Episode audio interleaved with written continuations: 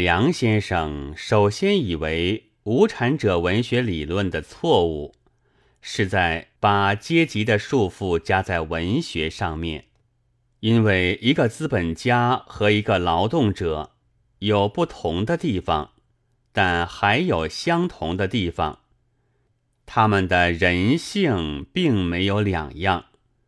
例如，都有喜怒哀乐，都有恋爱。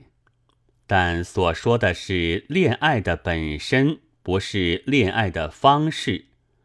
文学就是表现着最基本的人性的艺术。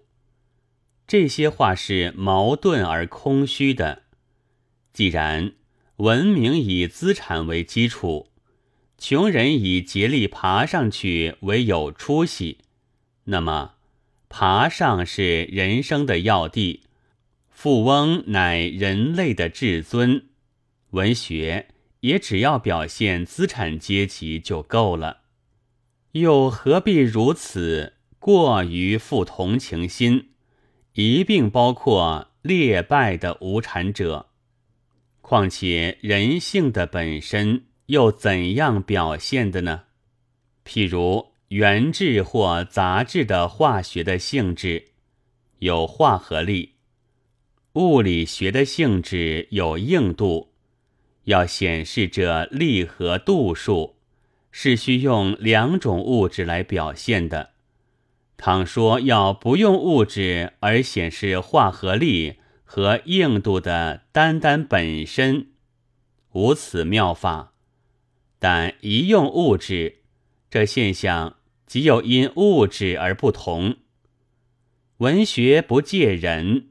也无以表现性，一用人，而且还在阶级社会里，即断不能免掉所属的阶级性，无需加以束缚，实乃出于必然。自然，喜怒哀乐，人之情也。然而穷人绝无开交易所舍本的懊恼，煤油大王哪会知道？北京捡煤渣老婆子深受的酸心，饥区的灾民大约总不会去种兰花，像阔人的老太爷一样，贾府上的焦大也不爱林妹妹的。汽笛呀，列宁啊，固然并不就是无产文学，然而一切东西呀，一切人呐。可喜的事来了，人喜了呀，也不是表现人性的本身的文学。倘以表现最普通的人性的文学为至高，则表现最普遍的动物性、营养、呼吸、运动、生殖的文学，或者除去运动，表现生物性的文学，必当更在其上。倘说因为我们是人，所以以表现人性为限，那么无产者就因为是无产阶级，所以要做无产文学。其次，梁先生说作者的阶级跟作品无关。托尔斯泰出身贵族，而同情于平民，然而并不主张阶级斗争。马克思并非无产阶级中的人物，终身穷苦的约翰逊博士，智性土主过于贵族，所以估量文学当看作品本身，不能连累到作者的阶级和身份。这些例子也全不足以证明文学的无阶级性的。托尔斯泰正因为出身贵族，旧性荡涤不尽，所以只同情于平民，而不主张阶级斗争。马克思原先诚非无产阶级中的人物，但也并无文学作品。我们不能选拟他如果动笔所表现的，一定是不用方式的恋爱本身。至于约翰逊博士终身穷苦，而智性土主过于王侯者，我却实在不明白那缘故，因为我不知道英国文学和他的传记。也许他原想辛辛苦苦、诚诚实实的工作一生，多少必定可以得到相当的资产，然后再爬上贵族阶级去。不料终于劣败。连相当的资产也积不起来，所以只落得摆空架子，爽快了吧？其次，梁先生说，好的作品永远是少数人的专利品，大多数永远是蠢的，永远是和文学无缘。但鉴赏力之有无，却和阶级无干，因为。鉴赏文学也是天生的一种福气，就是虽在无产阶级里，也会有着天生的一种福气的人。由我推论起来，则只要有这一种福气的人，虽穷的不能受教育，至于一字不识，也可以鉴赏《新月月刊》。来做人性和文艺本身原无阶级性的证据，但梁先生也知道，天生这一种福气的无产者一定不多，所以另定一种东西来给他们看，例如什么通俗的戏剧、电影、侦探小说之类，因为一般劳工、劳农需要娱乐。也许需要少量的艺术的娱乐的缘故，这样看来，好像文学却因阶级而不同了。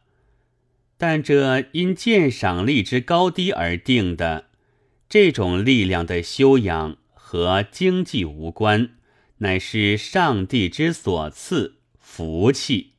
所以文学家要自由创造。既不该为皇室贵族所雇用，也不该受无产阶级所威胁，去做讴歌颂德的文章，这是不错的。但在我们所见的无产文学理论中，也并未见过有谁说获益阶级的文学家不该受皇室贵族的雇用，却该受无产阶级的威胁。去做欧公颂德的文章，不过说文学有阶级性，在阶级社会中，文学家虽自以为自由，自以为超了阶级，而无意识底的，也终受本阶级的阶级意识所支配。那些创作，并非别阶级的文化罢了。例如梁先生的这篇文章。原意是在取消文学上的阶级性，张扬真理的，但以资产为文明的祖宗，指穷人为劣败的渣子，只要一瞥就知道是资产家的斗争的武器，不文章了。无产文学理论家以主张全人类超阶级的文学理论。为帮助有产阶级的东西，这里就给了一个极分明的例证。至于程访吴先生似的，他们一定胜利的，所以我们去指导安慰他们去。说出去了之后，便来打发自己们以外的他们那样的无产文学家，那不消说。是也和梁先生一样的，对于无产文学的理论，未免有以意为之的错误的。又其次，梁先生最痛恨的是无产文学理论家以文艺为斗争的武器，就是当作宣传品。他不反对任何人利用文学来达到另外的目的。但不能承认宣传式的文字便是文学。我以为这是自扰之谈，据我所看过的那些理论，都不过说凡文艺必有所宣传，并没有谁主张只要宣传式的文字便是文学。诚然，前年以来，中国确曾有许多诗歌小说填进口号和标语句，自以为就是无产文学，但那是因为内容和形式。都没有无产气，不用口号和标语，便无从表示其新兴的缘故。实际上也并非无产文学。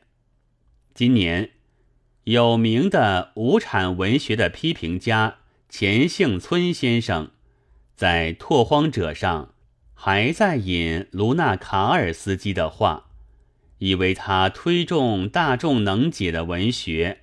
足见用口号标语之未可厚非，来给那些革命文学辩护，但我觉得那也和梁实秋先生一样，是有意的或无意的曲解。卢卡纳尔斯基所谓大众能解的东西，当是指托尔斯泰做了分给农民的小本子那样的文本。工农一看便会了然的语法、歌调、诙谐。只要看台名培特尼曾因诗歌得到赤旗章，而他的诗中并不用标语和口号，便可明白了。最后，梁先生要看货色，这不错的，是最切实的办法。但抄两首佚诗算是在示众是不对的。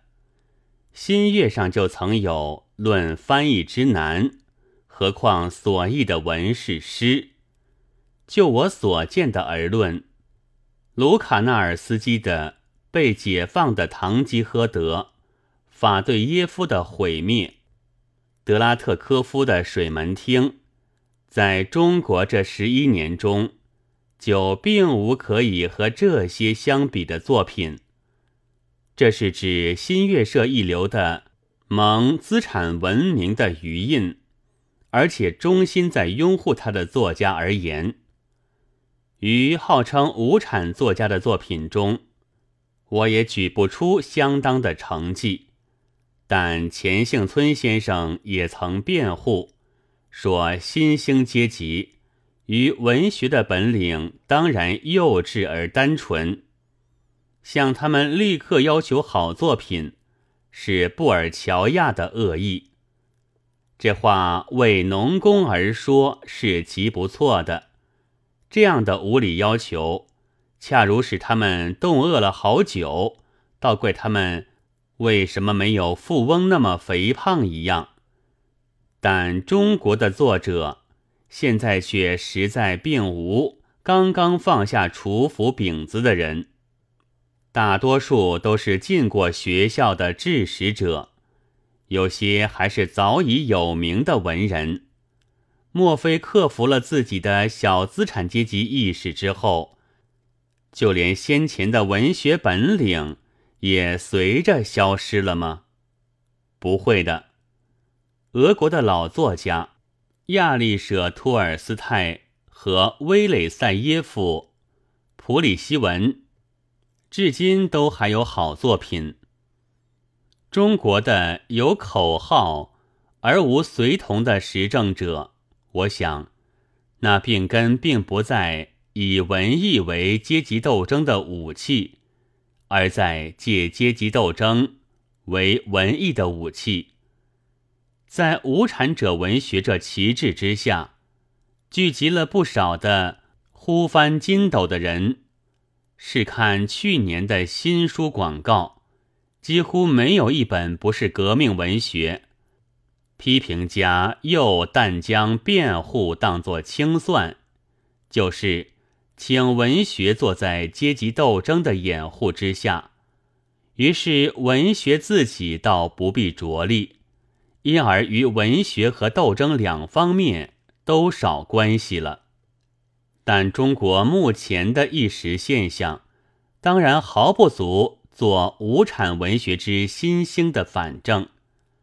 梁先生也知道，所以他临末让步说：“假如无产阶级革命家一定要把他的宣传文学换作无产文学，那总算是一种新兴文学，总算是文学国土里的新收获。”用不着高呼打倒资产的文学来争夺文学的领域，因为文学的领域太大了，新的东西总有它的位置的。但这好像终日亲善、共存共荣之说，从羽毛未丰的无产者看来是一种欺骗。愿意这样的无产文学者，现在恐怕。实在也有的吧。不过这是梁先生所谓有出息的，要爬上资产阶级去的无产者一流。他的作品是穷秀才未中状元时候的牢骚，从开首到爬上以及以后，都绝不是无产文学。无产者文学是为了以自己门之力。来解放本阶级，并及一切阶级而斗争的一意，所要的是全班，不是一角的地位。就拿文艺批评界来比方吧，假如在人性的艺术之宫里，向南面摆两把虎皮交椅，请梁实秋、钱杏村两位先生并排坐下。一个右执新月，一个左执太阳，那情形可真是劳资媲美了。